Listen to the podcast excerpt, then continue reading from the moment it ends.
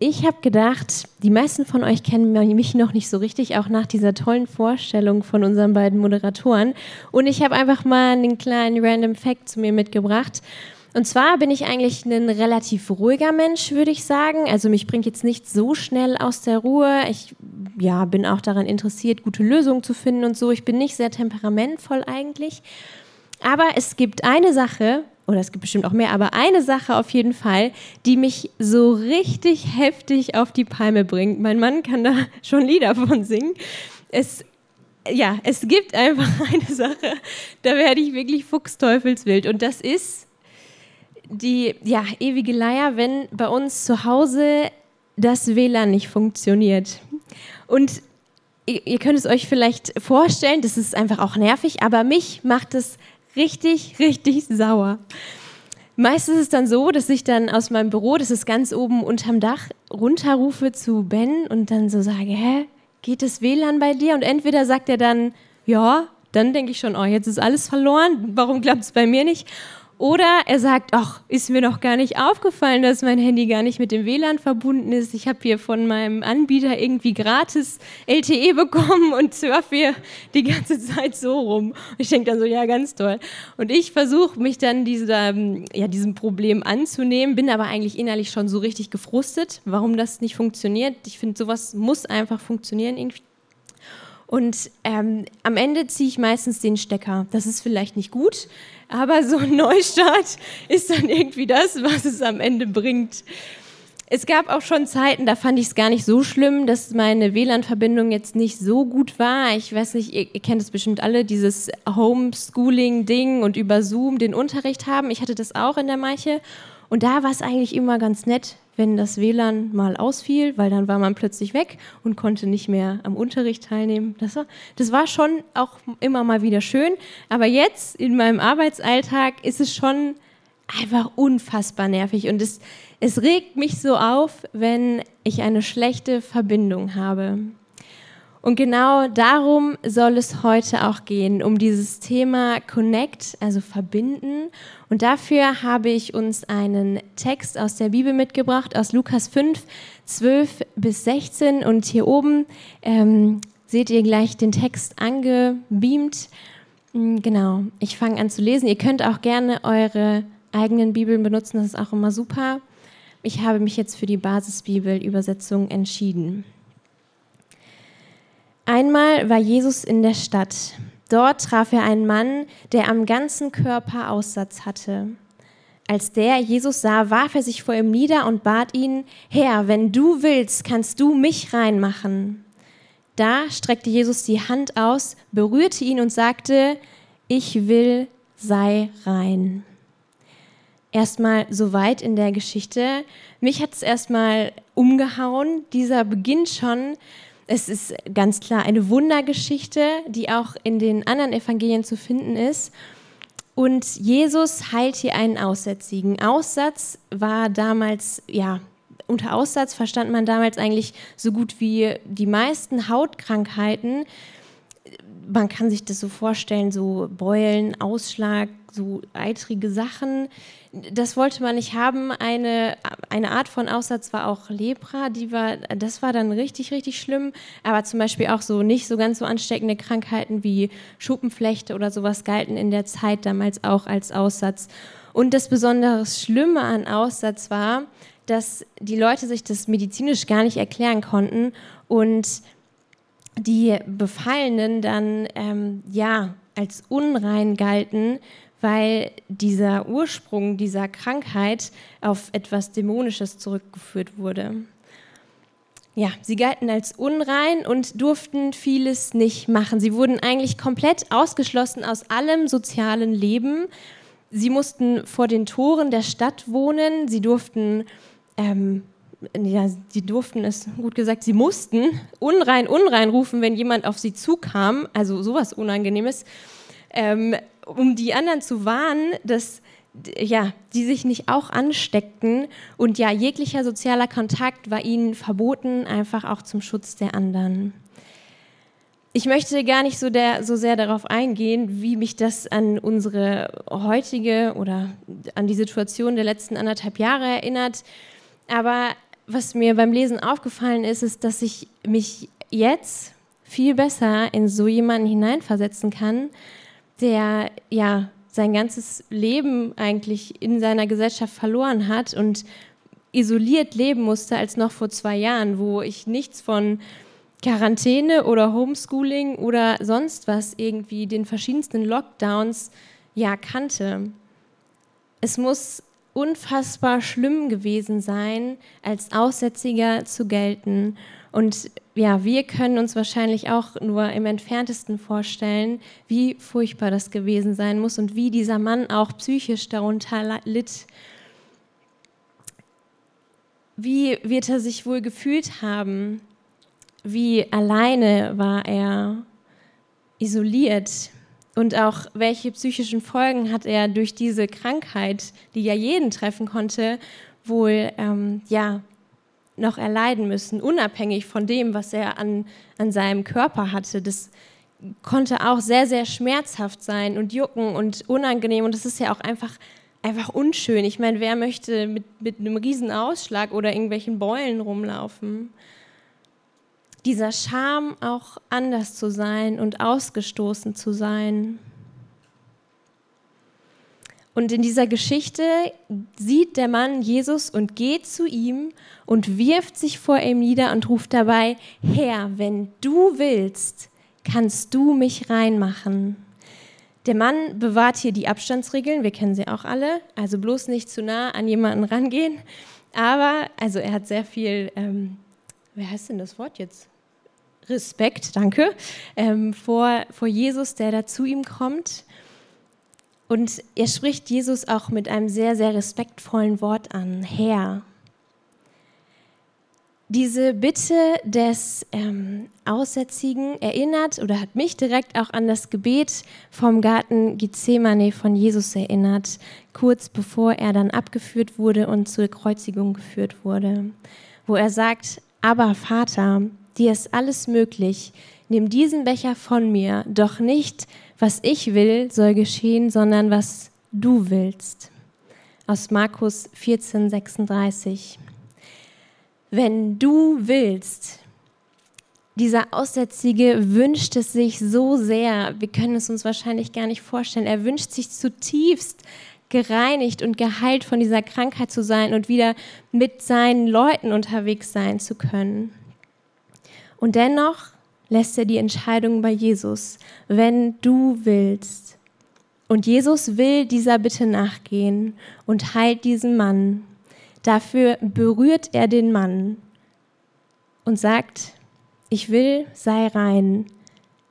Er berührt den Mann, wir erinnern uns nochmal, der am ganzen Körper Aussatz hatte. Also den wollte man nicht so wirklich berühren der ja galt als unrein. Alle haben sich von ihm abgestoßen, abgewendet, aber er berührt den Mann, der am ganzen Körper ja so, so verunstaltet ist.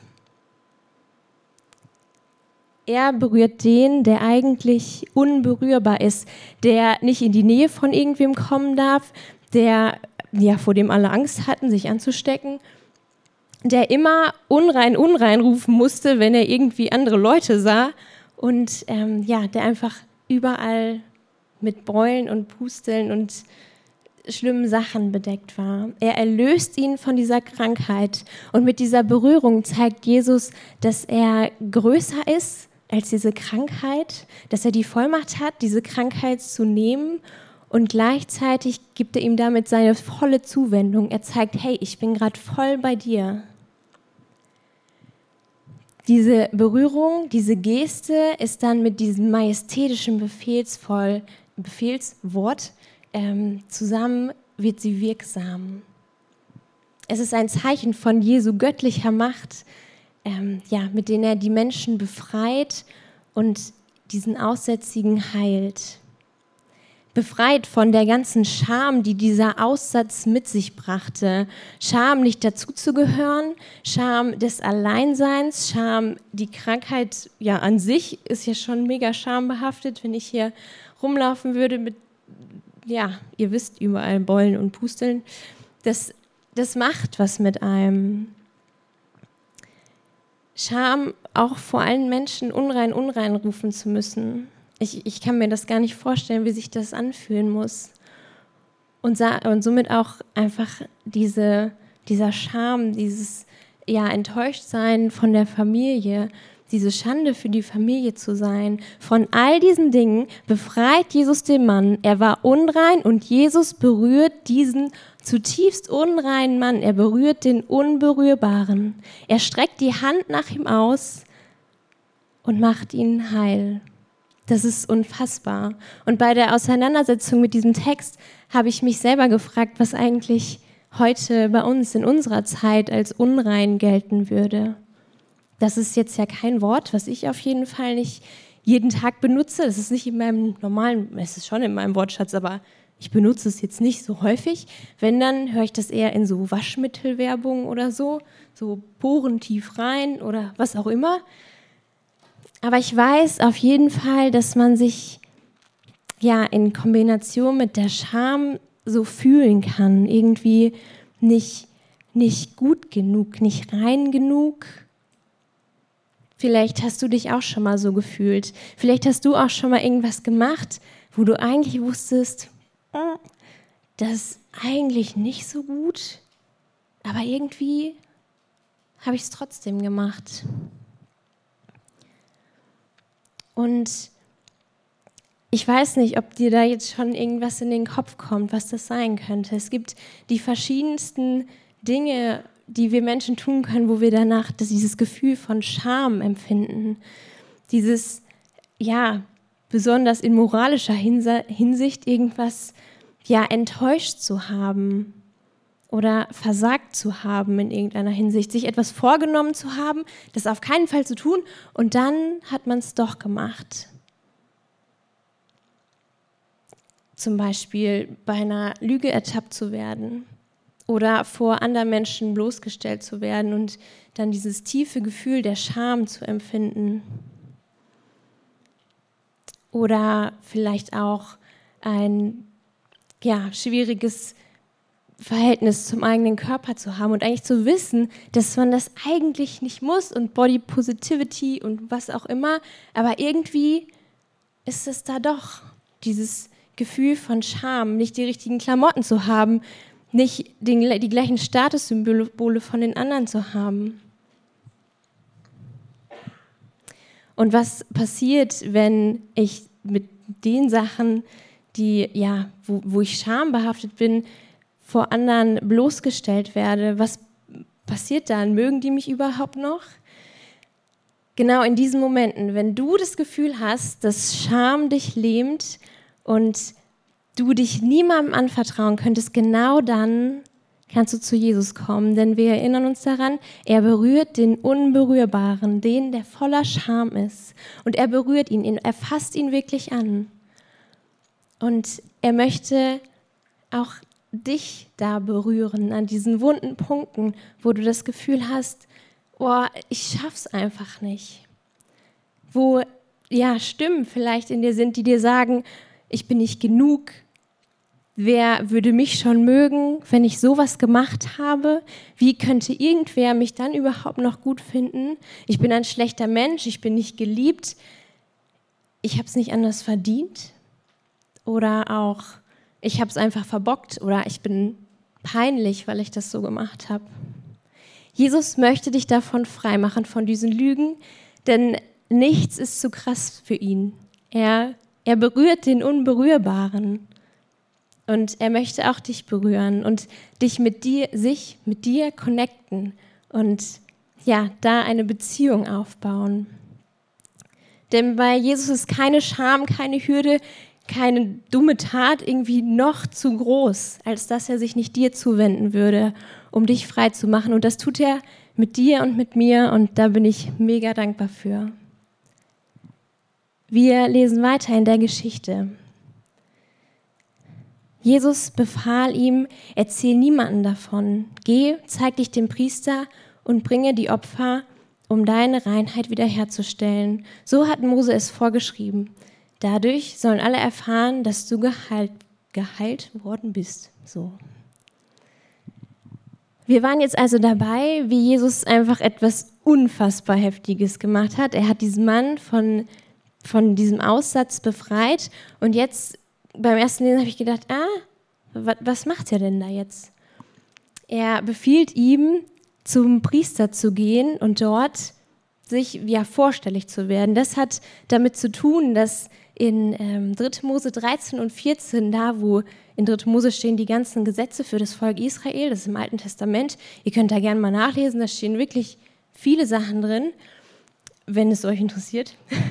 Und genau da steht halt auch drin, wie man sich bei einem Aussatz zu verhalten hat. Und zwar ist es so, dass man wenn man merkt, oh, ich habe hier einen Ausschlag, dann geht man zum Priester, weil der so die oberste Gesundheitsbehörde ist und der stellt dann fest, oh, du hast Aussatz, jetzt müssen wir nach folgenden Regeln ähm, verfahren. Du musst jetzt vor die Stadt gehen, so wie wir das jetzt hier sozusagen mit dem Gesundheitsamt haben, die uns dann anrufen und so. Ähm, genau, und dann ist derjenige erstmal ausgeschlossen von der Gemeinschaft. Und wenn jemand aber wieder gesund geworden ist, dann muss der auch wieder zum Priester gehen und dort wieder vorstellig werden, damit diese Genesung amtlich bezeugt wird. Also ist es dann wichtig, um wieder in die Gemeinschaft eingegliedert zu werden, dass man da vorstellig wird. Und dass die zweite Aufforderung, ähm, wieder zu opfern, ähm, ist eine ja, ganz normale, erstmal spirituelle Handlung damals gewesen, die ja vom Volk Israel damals durchgeführt wurde. Auf diese Art und Weise konnten sie sowohl ähm, also konnten sie, obwohl sie sündig waren, vor Gott kommen und sich sozusagen reinigen und um Vergebung bitten. Und für uns ist es heute vielleicht ein bisschen komisch.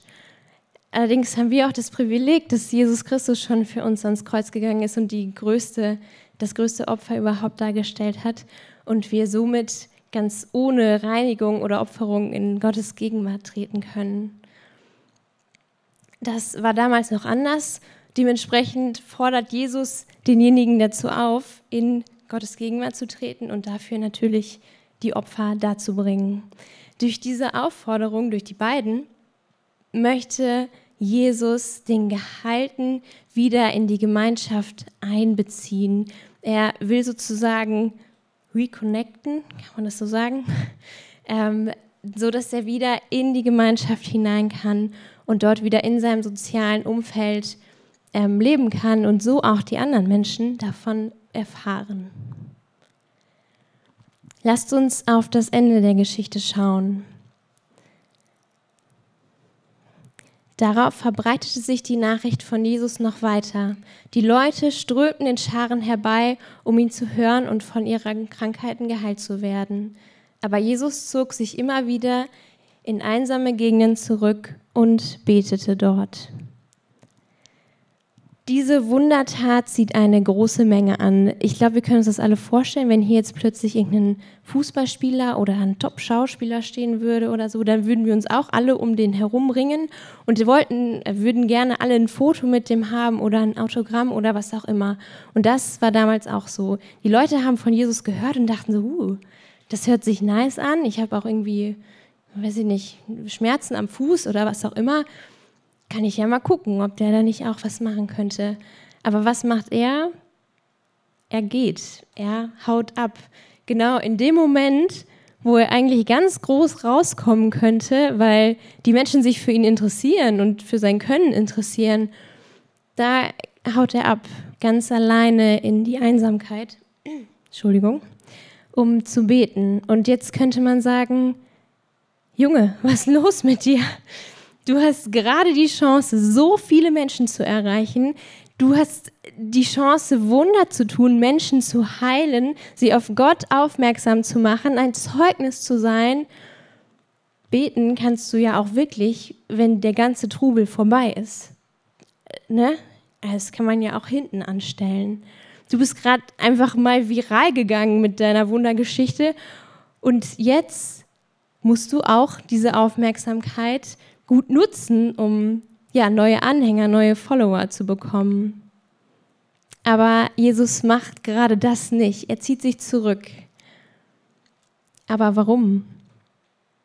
Immer wieder lesen wir in der Bibel davon oder gerade in den Evangelien davon, dass Jesus sich zurückzieht an einsame Orte, um Zeit mit seinem Vater, mit Gott zu verbringen. Zeit im Gebet, also eigentlich im direkten Gespräch mit Gott. Man könnte es auch als eine Art Quality Time bezeichnen, in denen er auftanken kann.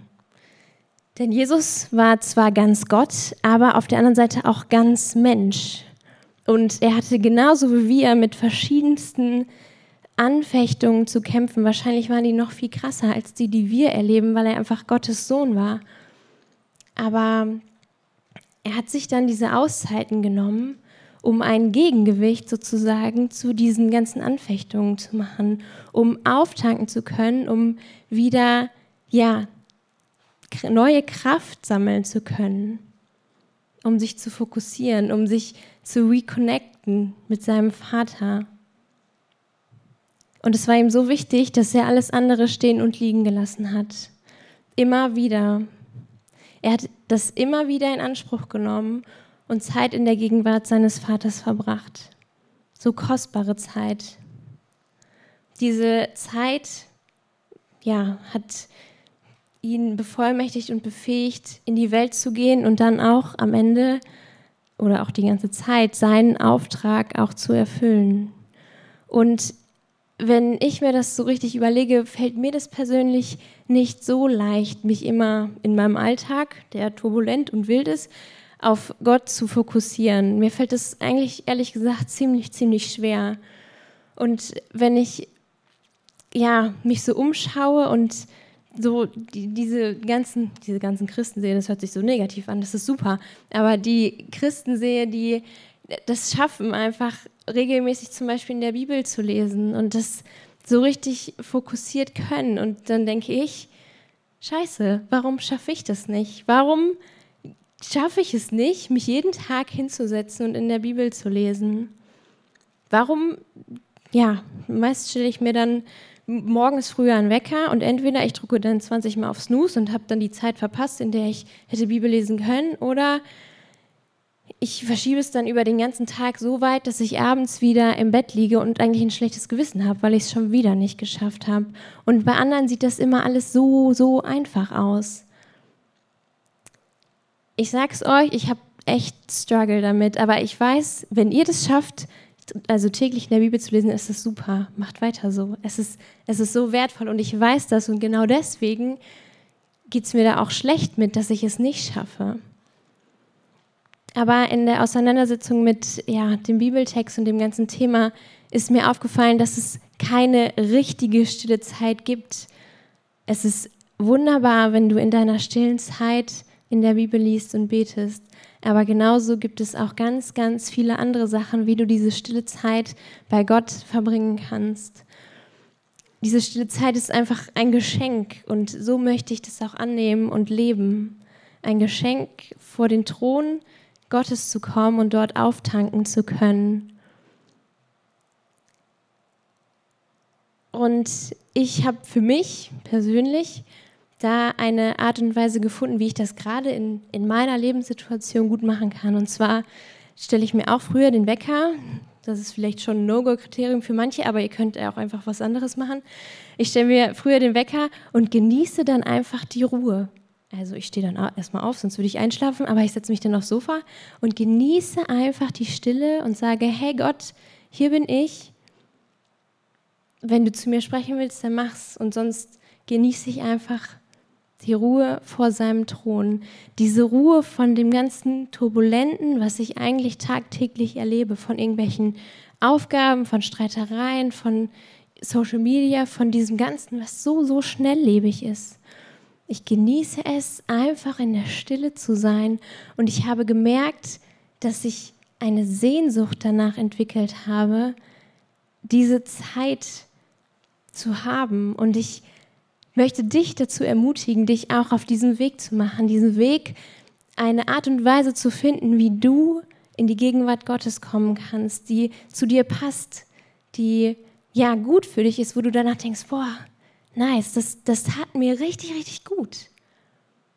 Ich möchte dich dazu ermutigen, nochmal ganz individuell zu gucken und für dich so eine Quality Time mit Gott ja, zu erschaffen. Er ist da frei. Wir selber als Christen packen das immer in so starre, starre Muster. Aber ja, dadurch, dass Jesus für uns ans Kreuz gegangen ist, sind wir frei in der Art und Weise, wie wir zu Gott kommen können. Und wir können mit allem zu ihm kommen. Mit all dem Scham, mit all dem Zweifel, mit allen schlechten Gefühlen, mit allen guten Sachen. Es ist ganz egal, mit was du zu ihm kommst. Aber er freut sich, wenn du da bist und er will dich frei machen und verändern. Und genau in dieser, in dieser Zeit, wo du einfach zu ihm kommst, da passiert so, so viel. Und ja, ich wünsche dir das echt, dass du das erleben darfst und möchte dir Mut machen, dich da auf den Weg zu machen, weil das ist nicht so einfach und es gibt auch Rückschläge und ich habe auch vieles probiert und jetzt gerade geht das für mich gut, aber vielleicht in einem halben Jahr passt das schon wieder gar nicht und ich muss mich wieder auf den Weg machen und gucken, okay, wie kriege ich diese Sehnsucht gestillt nach Gottes Gegenwart? Denn ich habe festgestellt, dass ja, ich eigentlich immer Hunger nach Jesus habe, aber es ganz oft mit anderen Sachen stille und dann irgendwann diesen Hunger nach Jesus gar nicht mehr spüre. Ich weiß nicht, ob ihr das kennt, wenn man eigentlich Hunger hat und dann nichts isst und dann irgendwann keinen Hunger mehr hat. Und genau das habe ich mit diesem Hunger nach Jesus erlebt. Und ja, ich möchte dich einfach da herausfordern, auch dich da zu fragen, ob das bei dir so ist ob du eigentlich Hunger nach etwas hast, aber es mit etwas anderem, Hunger nach Jesus hast, aber es, es mit etwas anderem stillst und somit gar nicht mehr diesen Hunger zuordnen kannst. Denn ich kann dir sagen, dass nichts auf dieser Welt diesen Hunger stillen wird, außer Jesus Christus und die Zeit mit ihm gemeinsam. Mach dich auf den Weg, deine Art und Weise zu finden, wie du mit Gott connecten kannst, denn in dieser Zeit liegt so viel Kraft und so viel Veränderung für dich bereit. Und egal, was du mitbringst an Scham und Zweifel und Angst, Gott, ja, Jesus wird die Hand nach dir ausstrecken und dich davon freimachen. Und das immer und immer wieder neu. Amen.